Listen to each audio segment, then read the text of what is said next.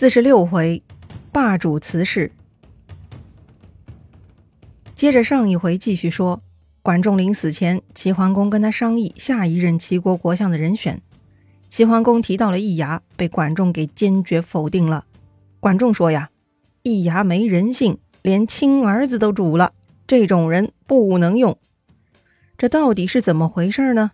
话说呀，有一次齐桓公酒足饭饱，跟易牙吹水聊天，当时啊。齐桓公呢，突发感慨，说呀：“寡人尝遍天下美味，唯独未食人肉，是为憾事。”估计呢，当时齐桓公已经喝大了，脑子不清醒，胡说八道呢。但是作为齐国第一大厨的易牙，却把这话呀牢记在心。哎，只要能讨国君的欢心，一定就要弄出个菜来。这个易牙呢，还真的开始盘算人肉了。想着呀，得找嫩一点的。正巧回家看到了自己四岁的儿子，然后这个丧心病狂的易牙就把自己的儿子带进了厨房给料理了。隔天，齐桓公的午膳里呢，就多了一个小金鼎，里头呢盛着一道肉汤。齐桓公尝过，哎呀，口感奇特，说不出是什么食材，他就问易牙了：“这是什么肉，如此鲜嫩啊？”这个时候，演员易牙上线了。他哭了，说呀，那是他儿子的肉，只为祈祷国君身体安泰，所以杀子以献国君。哎呦喂！齐桓公听了这话都快吐出来了。不过呢，内心却又很感动。齐桓公觉得呀，易牙爱他胜过亲骨肉，所以啊，从此齐桓公就很宠幸易牙了，以至于选管仲接班人的时候，齐桓公都会想到这个厨子哈。但管仲旁观者清，他看得真真的。易牙如此泯灭人性，以效忠国君为由，却不顾人伦礼法，不仅易牙有罪，他甚至还连累了齐桓公呢。所以管仲自然是反对用易牙的。那齐桓公提了两个人选都不行，那到底该定谁呢？最终呢，管仲推荐了桓管五杰中的戏鹏作为自己的后任。要说齐桓公跟管仲啊，并不是在密室中说的话。很快呢，他们的对话就传出去了。易牙听说之后是气得牙痒痒啊，于是呢，他就跑去挑唆鲍叔牙，说呀：“你当年推荐管仲，如今管仲都要死了都不肯推荐你，太不够意思了。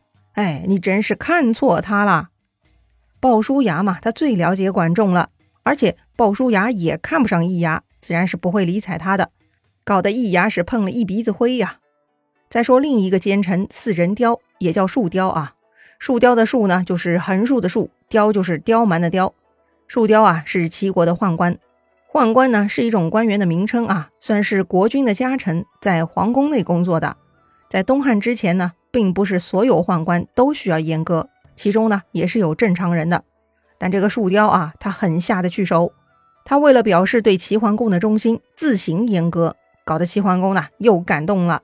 把他当忠臣，非常宠幸，而且那个易牙呢，就是树雕推荐给齐桓公的。从此啊，齐桓公有了口福，这个推荐的功劳呢，也让树雕在齐桓公面前很长脸。所以啊，易牙和树雕这两位呢，本就是同盟了。话说管仲死后，戏鹏接班，但是戏鹏也年纪大了，他只干了一个月，也跟着去世了。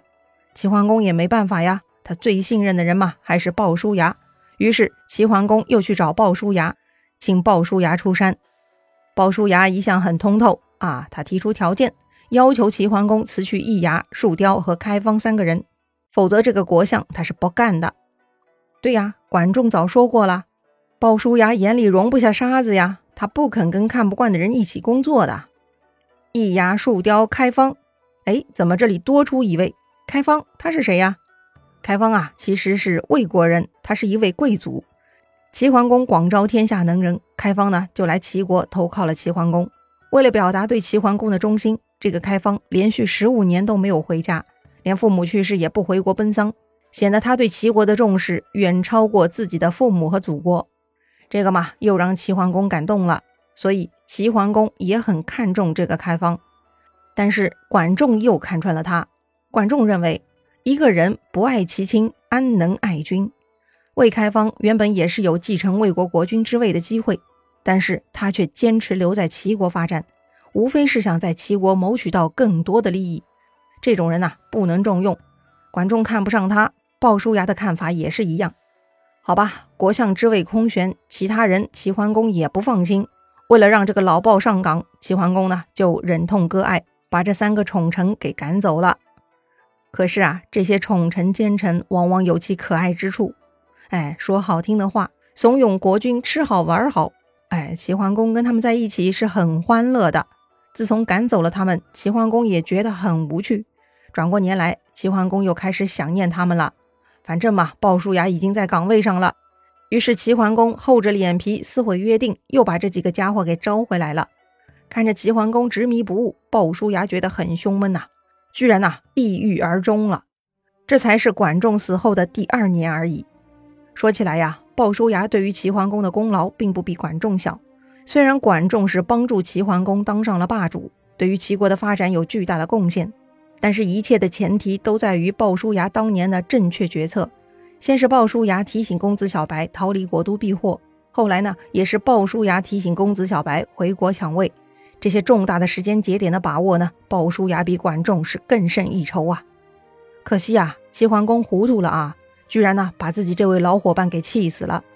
更惨的是，此时啊，齐桓公身边的忠臣都死了，只剩下这几个奸臣呐。那么齐桓公自己的好日子也要到头了。话说易牙树雕第二次回到齐桓公身边，就不像从前那样仅仅讨好齐桓公了。他们看着齐桓公日渐老迈，就开始思考自己的未来了。未来的荣华富贵在于将来的国君啊。于是呢，他们就插手储君立嗣之事了。《左传》记录：齐侯好内，多内宠，内婢如夫人者六人。意思是说，齐桓公喜欢女色，爱妃很多啊。宫中受宠的女人中，像夫人一样待遇的就有六个人。所以呢，这个齐桓公的儿子也很多啊。齐桓公有三个夫人，前面介绍过的，前两位呢都没有生孩子，早早去世了。最后一位蔡姬也没有来得及生孩子，就得罪了齐桓公，然后呢就被遣送回国了。没想到他哥哥蔡穆公第一时间就把他给改嫁了，害得齐桓公是彻底没了夫人。为此呢，齐桓公还率领诸侯胖揍了一顿蔡国呢。没有嫡子就没有正统的继承人，这确实是齐国的一大缺失。加上齐桓公有很多宠妃，生下了一大堆庶子，这些庶子呢就成了不安定因素了。咱们呢也来了解一下这些宠妃和他们的儿子们吧。首先，最年长的宠妃呢叫大卫姬，来自魏国，他的儿子呢叫武孟，也称公子无亏。公子无亏啊是齐桓公的庶长子。最早帮齐桓公做事，之前齐桓公帮助魏代公的时候，就是派吴亏带兵马去帮忙的。但是啊，公子吴亏水平一般，并没有特别得到齐桓公的宠爱。第二个宠妃呢，也来自魏国，叫做少尉姬，她呢生了公子元。公子元呢比较沉稳低调。第三位宠妃呢是郑姬，郑国公主啊，她生了公子昭。这位公子昭啊最聪明能干，得到了齐桓公跟管仲的认可。早早就被册立为太子，并且托付给了宋襄公照顾。哎，这就奇怪了啊！太子的母亲是郑国人，为啥齐桓公会把太子托付给宋国国君呢？咱们后面介绍宋襄公的时候呢，也可以更多的了解一下宋襄公其人哈。齐桓公能够把儿子托付给他，必然呢也是看重宋襄公的。接着介绍第四位宠妃，她叫葛莹，是葛国的公主，她生的儿子叫公子潘。葛国呀，年代更久远，是夏朝的诸侯国之一，国都在今天的商丘。西周时沦为鲁国的附庸国，他也跟徐国一样嬴姓，后人呢以国为姓，就有了葛这个姓了。公子潘呢是个厉害的角色，后面呢还有很多的动作。第五位密姬，他来自密国，这个密呢是密闭的密啊。这个名不见经传的国家呢，居然是西周开始的姬姓诸侯国，算起来呀也有王族血液的。密姬的儿子呢叫公子商人，哎，这个家伙是很败类的，后面呢也会详细介绍。最后一位是宋国公主，叫宋华子，他生了公子雍，公子雍呢是最安分守己的。没想到吧，齐桓公的宠妃们来自五湖四海哈，可见齐桓公霸主的影响力了。哎，大家都赶着跟他结亲呢。总结一下，齐桓公啊有三位夫人和六位宠妃，三位夫人都没有生儿子，六位宠妃呢都有儿子。其中一位是太子，另外五位是公子。虽然太子已经册立，但是奸臣易牙树雕跟大魏姬的关系很好，为了谋求自己将来的荣华富贵，易牙树雕他们呢就不断的在齐桓公那边扇耳旁风，帮着大魏姬的儿子公子无亏说话，说呀，这个公子无亏是长子啊，品行贤良，既然齐国没有嫡子，自然应该让长子继位，才能稳定国家呀，巴拉巴拉的啊。齐桓公晚年耳根子就更软了。早不如年轻时候的果断，加上管仲、鲍叔牙一个个的去世，齐桓公身边呢已经没有头脑清醒的忠臣了，他的身边包围着宠妃和奸臣，于是呢，齐桓公居然真的同意改立公子无亏为太子了。我的天哪！当年葵丘之盟，齐桓公信誓旦旦要求所有诸侯国君都不允许废立太子的，结果他这就食言了。可见葵丘的盟约必然大多是管仲的主张啊。齐桓公对其中很多理念还没有能够做到内化呢。一听说吴奎要当太子，齐桓公其他几个儿子也不干了。凭什么？